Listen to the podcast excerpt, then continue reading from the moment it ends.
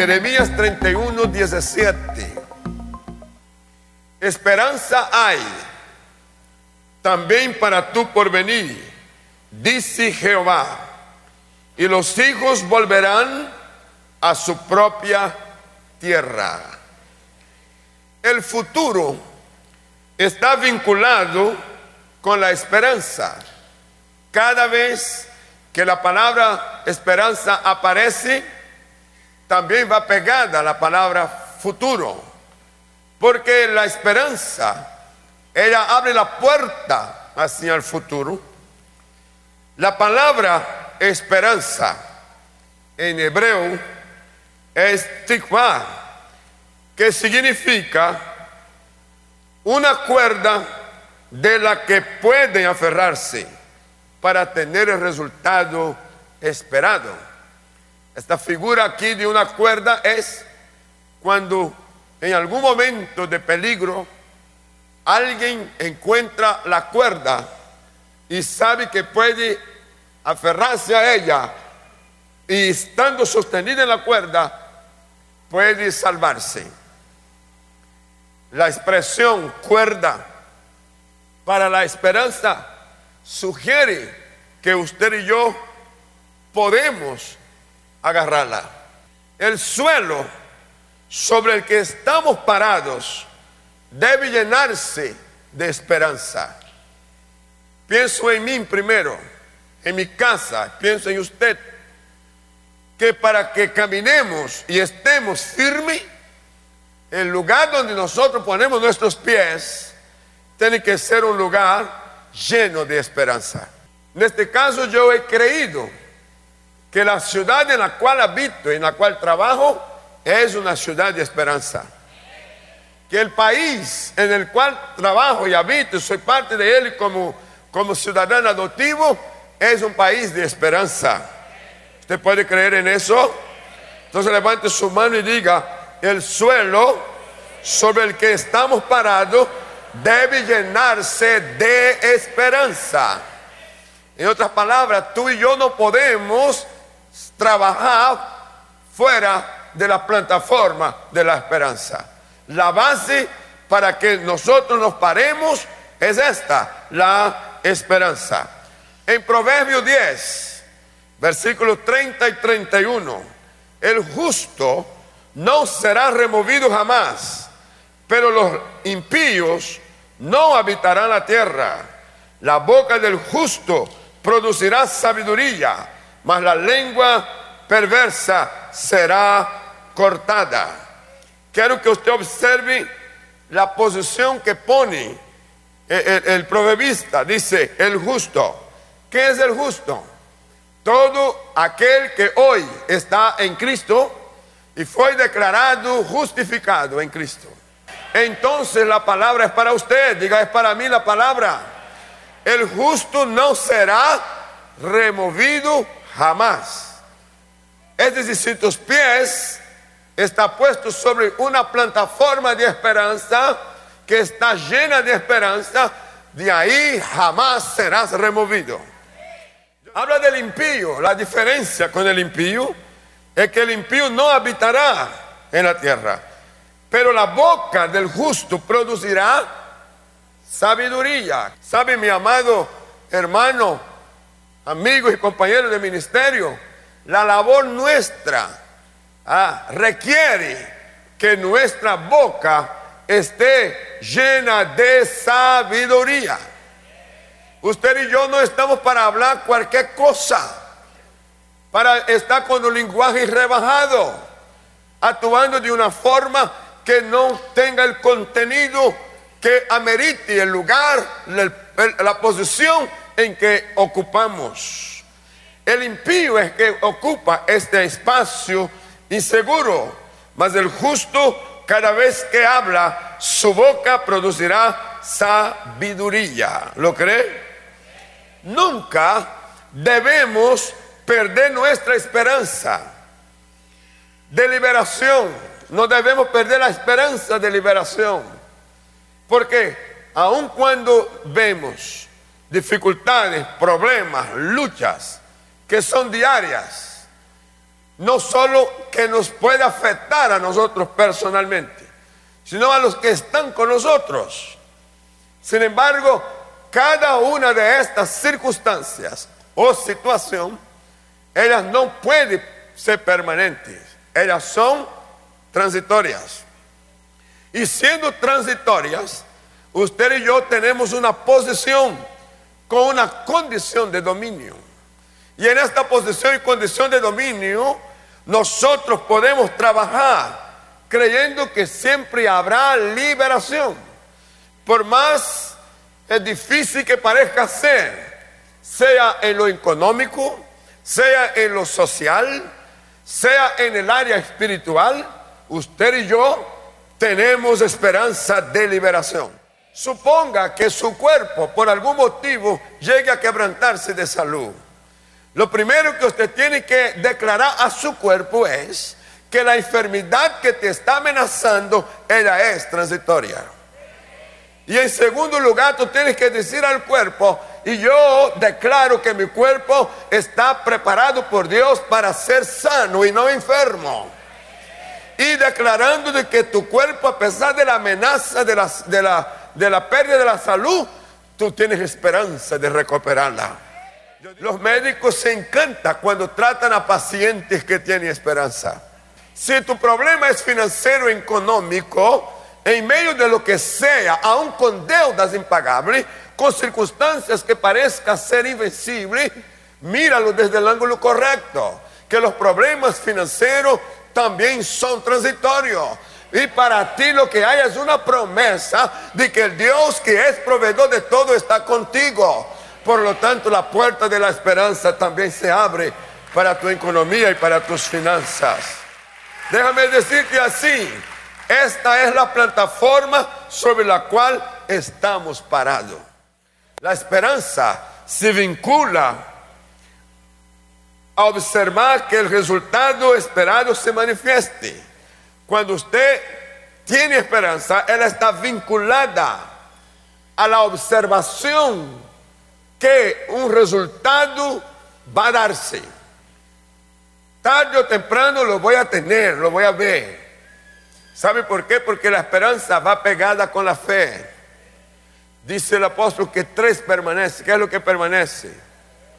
la fe, la esperanza y el amor. Mi alma alaba al Señor por eso.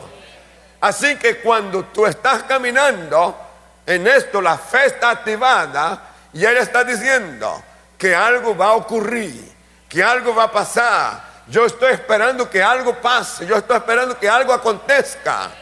Y lo que está por acontecer lo, lo, lo, lo veréis con mis ojos, porque la fe con la esperanza, ella permite que yo vea las cosas que están en el mundo invisible.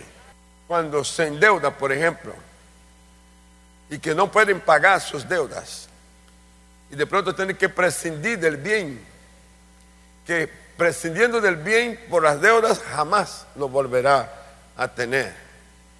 Yo digo, está equivocado el pensamiento, porque si tú adquieres un bien, que te lleva a endeudarse y por alguna razón no lo puede pagar y el bien se transforma en una presión sobre tu vida emocional, sobre tu vida social, sobre tu vida financiera y económica, se transforma en una presión emocional para tu casa, para tu familia y aún te bloquea lo espiritual. Este bien ya no, ya no, no tiene el valor que debía tener porque se convirtió en una mala deuda. La manera de liberarse de la mala deuda es soltando el bien para que también libere la aflicción. Quiero contar algo que pasó con Air y yo. Estábamos en el principio de nuestra vida familiar. Y yo con alegría una vez queriendo, queriendo tener cosas en la casa, hice deuda comprando muebles para la casa. Pero el vendedor fue muy hábil y me convenció. Hay vendedores que son así, ¿verdad? Convencen. Y por supuesto, queriendo agradar y tener las cosas en el tiempo más temprano posible, lo hice. Pero cuando llegó la hora de pagar, Luego hay situaciones que cambió las reglas y, y no permitía que los ingresos fuesen igual. Pero el cobrador llegaba a la hora precisa a buscar para que se pagara, para pagar al tiempo. La primera explicación lo atendió, pero al día siguiente o al día marcado volvió. Y si no tenía el dinero, la presión para marcar otro día. Y con dificultad pagué aquel mes. En el otro mes parece que llegó adelantado. Si el día era 10, llegó el 9. Y la situación era la misma, no hay con qué, no tengo cómo cumplir. Y me sentía avergonzado y apenado.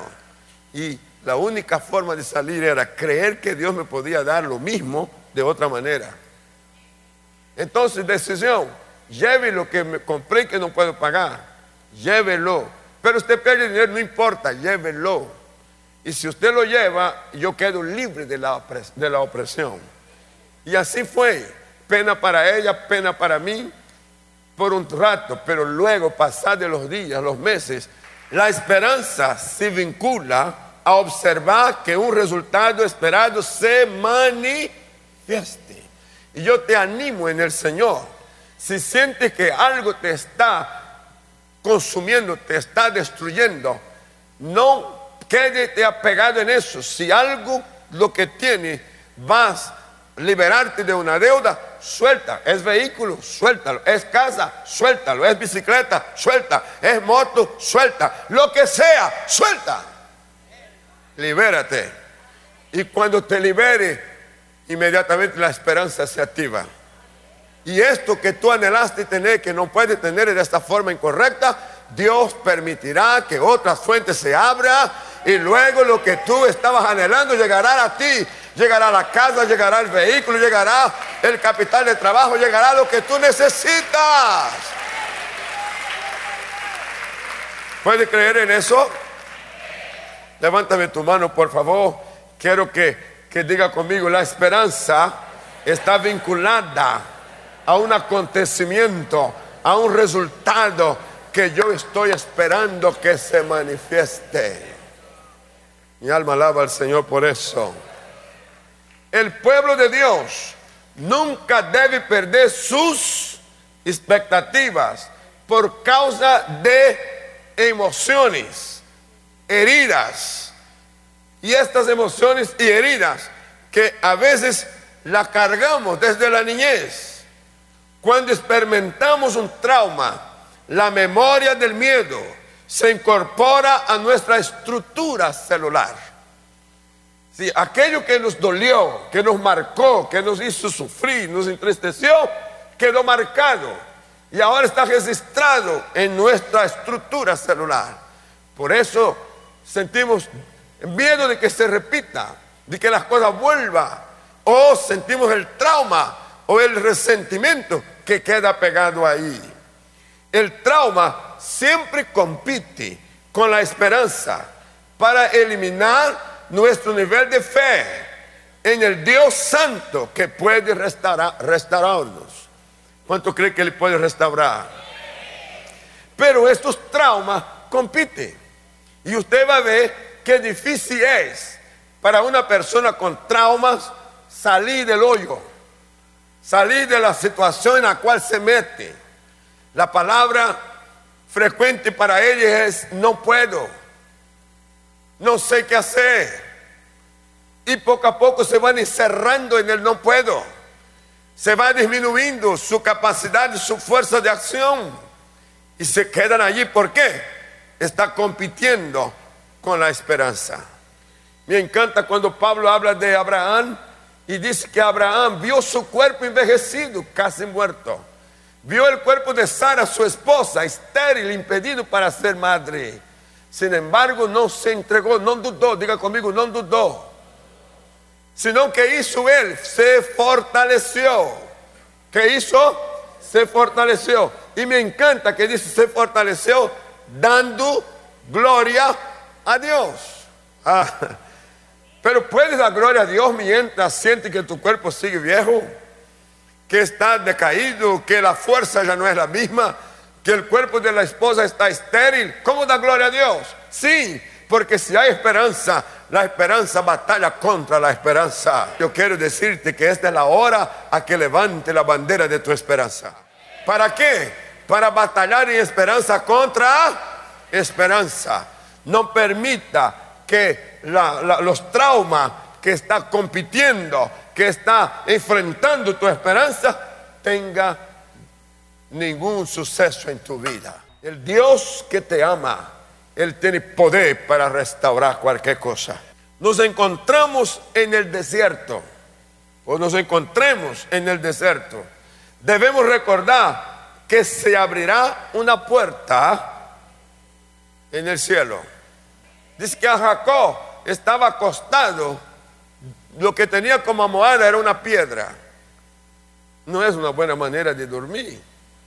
Sin embargo, así los cielos se abrió. Esta puerta está llena de esperanza y desde ella hay una cuerda extendida que le llevará y le sacará de cualquier abismo que esté intentando dominarlo. Wow. Cuando esta puerta se abre, la cuerda también se extiende. Y si la cuerda se extiende, ¿qué vas a hacer? ¿Queda mirándola? No, agárrala tómala, hazla tuya, porque en ella está tu salvación. Observe lo que dice la palabra profética en Oseas capítulo 2, versículos 14 y 15. Pero he aquí que yo la traeré y la llevaré al desierto y hablaré a su corazón y le daré sus viñas desde allí Interesante. ¿Sabía usted que es posible tener viña en el desierto? Desde allí, en el valle de Acor, por puerta de esperanza. No sé con quién estoy hablando en esta hora, pero el Espíritu Santo tiene palabra con dirección. ¿Sabe? Este valle en el cual estás metido que es para ti prueba, que es para ti de angustia, que es para ti de dolor, que es para ti de aflicción, será cambiado en valle de esperanza. Sí. Y ahí en este valle de esperanza, algo maravilloso y extraordinario lo vas a vivir. Y lo vas a vivir en el lugar impropio. ¿Será posible que uno de un lugar impropio pueda disfrutar? Sí. Fui a Israel y quise ir al desierto a ver los kibbutz que están en el desierto por causa de esa palabra profética. Y cuando entré en uno de ellos que tiene cultivo de tomates y el, y el tomate que dar en este lugar, el tomate cherry que es el pequeñito, una mata de tomate en cualquier otro lugar máximo da 5 kilos, pero allí dan de 15 a 17 kilos. Quiero decirte, el Dios que dio palabra profética para la nación, lo cumplió, lo está cumpliendo. Es el mismo a que el que te ha salvado. Es el mismo que te ha incorporado en la familia de la fe es el mismo que dice, yo te alcanzo con mi palabra y te cubro con mi promesa y te cubro con el cumplimiento de la promesa. Ahora, ¿qué es lo que va a pasar allí? Dice, y allí cantará como en los tiempos de su juventud y como en el día de su subida de la tierra de Egipto. ¿Sabe lo que está diciendo Dios? Que Él va a permitir que vuelva el tiempo de la alegría que vuelve el tiempo del gozo, que va a volver el tiempo de que te sientes libre. Oh, levanta tu mano en esta hora, Padre, esta palabra tiene dirección para la mujer, para el hombre que estará aquí, aún para el obrero que viene luchando y batallando en la vida con la sensación de haber perdido algo, de no tener la firmeza, de no tener lo que realmente la vida ha demandado. Pero hoy y ahora, cuando él o ella se siente que está metido en el valle de aflicción, este valle está siendo transformado esta tarde por el poder de la palabra en valle de esperanza, por puerta de esperanza. Y en esta puerta de esperanza las cuerdas son lanzadas para salvar. Por esto, debemos tomar la cuerda de la esperanza para planear el futuro. Y aquí requiero su atención, porque si yo tengo esperanza, debo planificar mi futuro. No puedo dejar el futuro suelto. Los resultados no se, no, no, se compara, pero si hay resultado para uno y el otro hace igual, también tendrá resultado. ¿Qué es lo que se debe hacer cuando usted tiene esta esperanza? Planifique, planee el futuro. En el Salmo 37, versículo 37, fíjate en el hombre honrado, en la mujer honrada y sin tacha. El futuro de ese hombre es la paz. Oh. ¿Qué está diciendo? Que este futuro que ahora es paz. Tú no vas a promover guerra con nadie, ni en tu casa, ni con tu familia. La guerra que tú tienes que enfrentar es único y exclusivo con las fuentes del mal. Y esta guerra no es tuya, es del Señor. Por lo tanto, en esta guerra, que es contra principados, potestades, gobernadores de las tinieblas y huestes infernales de la maldad, esta guerra ya está ganada. ¿Por qué esta guerra está ganada? Porque Satanás sabe que usted sabe que él está vencido. Ahora Satanás sabe que usted sabe que Él está debajo de tus pies. Lo único que Él quiere hacerte es pensar que no. Y de pronto se pone una posición de engaño. Pero espiritualmente Él está debajo de tus pies. Satanás sabe que usted sabe que usted tiene autoridad sobre Él. Él sabe. Entonces, si Él sabe, fíjate lo que está diciendo el texto, el hombre honrado y sin tacha, el futuro de este hombre es de paz. El futuro de esta mujer es de paz. Aún en esta batalla. Porque en esta batalla el enemigo tuyo ya está vencido. Y el Dios que pelea por ti en esta batalla no te va a dejar a ti caer ahí. Naturalmente que requiere una decisión personal. Yo no voy a caer. ¿Ah? Yo no voy a caer. Yo no me dejo engañar. Yo me mantengo en la posición de vencedor. Cuando Goliat se presentó para desafiar a los ejércitos, al ejército de Israel, el, rey Saúl, cuando vio a Goliat, lo vio como una persona, un guerrero invencible. ¿Cómo lo vio? ¿Y qué fue lo que vio en él? Vio su ropa y todo lo que cargaba la ropa. Hay, hay siete eh, objetos que lleva el, el, Goliat. Y, Saúl lo ve, lo, aún, aún tiene, tiene los valores de peso y todo lo que hay ahí. Y luego dice, los escuadrones de él, su grupo está con él, caminando con él. Y todos tuvieron miedo y se arrinconaron por causa de Goliat. Cuando David entró en la línea de fuego y miró a Goliat, le dijo, ¿qué es este incircunciso? Oiga, para Saúl es un guerrero invencible, para David es un incircunciso. ¿Y sabe lo que significa un circunciso para David?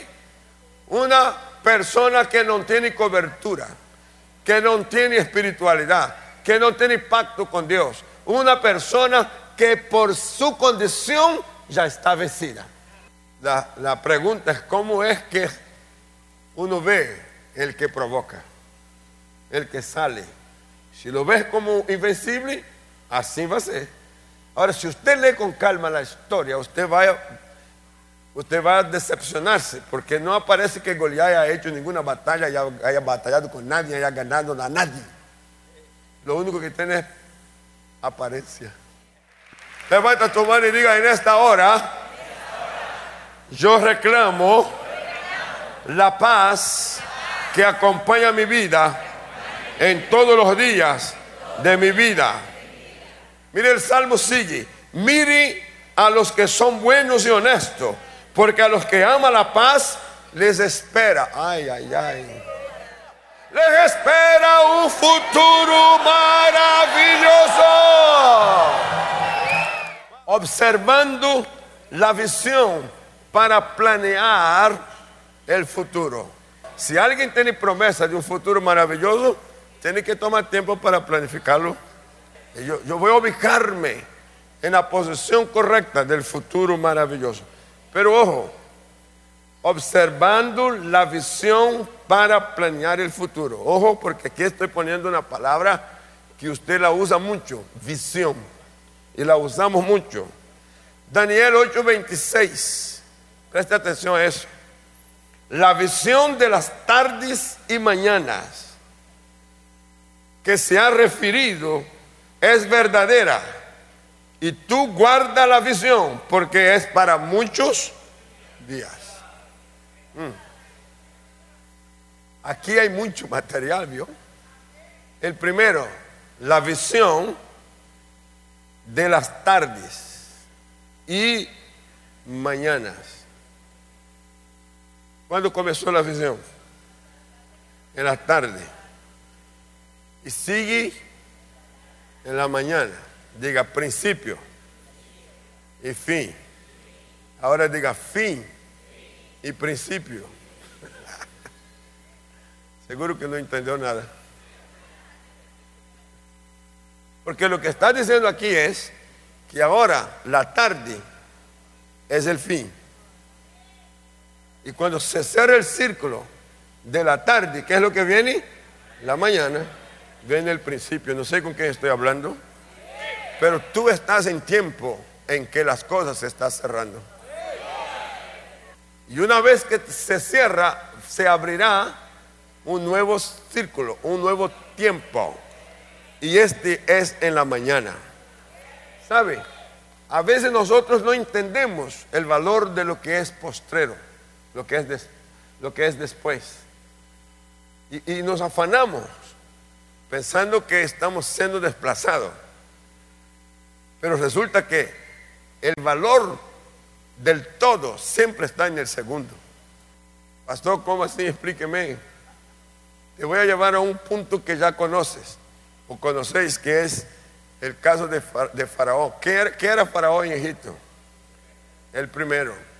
¿Pudo librar a, Egipto del hambre? Para que Egipto fuera liberado del, hambre tuvo que haber quién? Un segundo. Lo dejo porque ese es otro tema y si me meto ahí no salgo.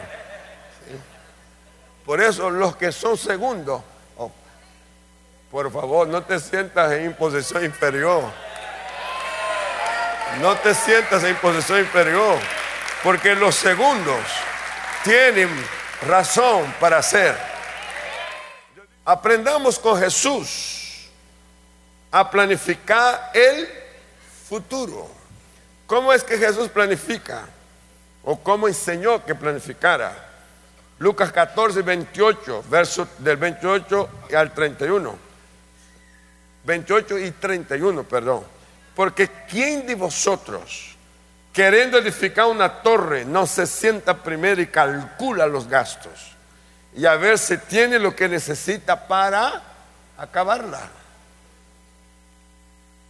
¿O qué rey al marchar a la guerra contra otro rey, no se sienta primero y considera si puede hacer frente con diez mil al que viene contra él con veinte mil. He, tomado ese texto solo para mostrar qué mentalidad tenía Jesús y qué nivel de enseñanza, de códigos, estaba él dando a sus discípulos. ¿Por qué? Aquí hay dos principios importantes que Jesús está dando a sus discípulos. Primer principio aquí para los pastores, sobre la construcción. No se puede construir sin calcular. Acabas de oír una palabra de nuestro pastor y misionero José Satirio dos Santos. Somos Centro Cristiano, una plataforma misionera a las naciones hace más de 40 años. Suscríbete ya a nuestro canal de YouTube Iglesia Cúcuta y no te pierdas de las bendiciones que Dios tiene para ti. Juntos podemos seguir haciendo misiones. Con tu oración y generosidad podemos llegar más lejos. Si deseas unirte, da clic en el botón donar identificado con forma de corazón. Bendiciones.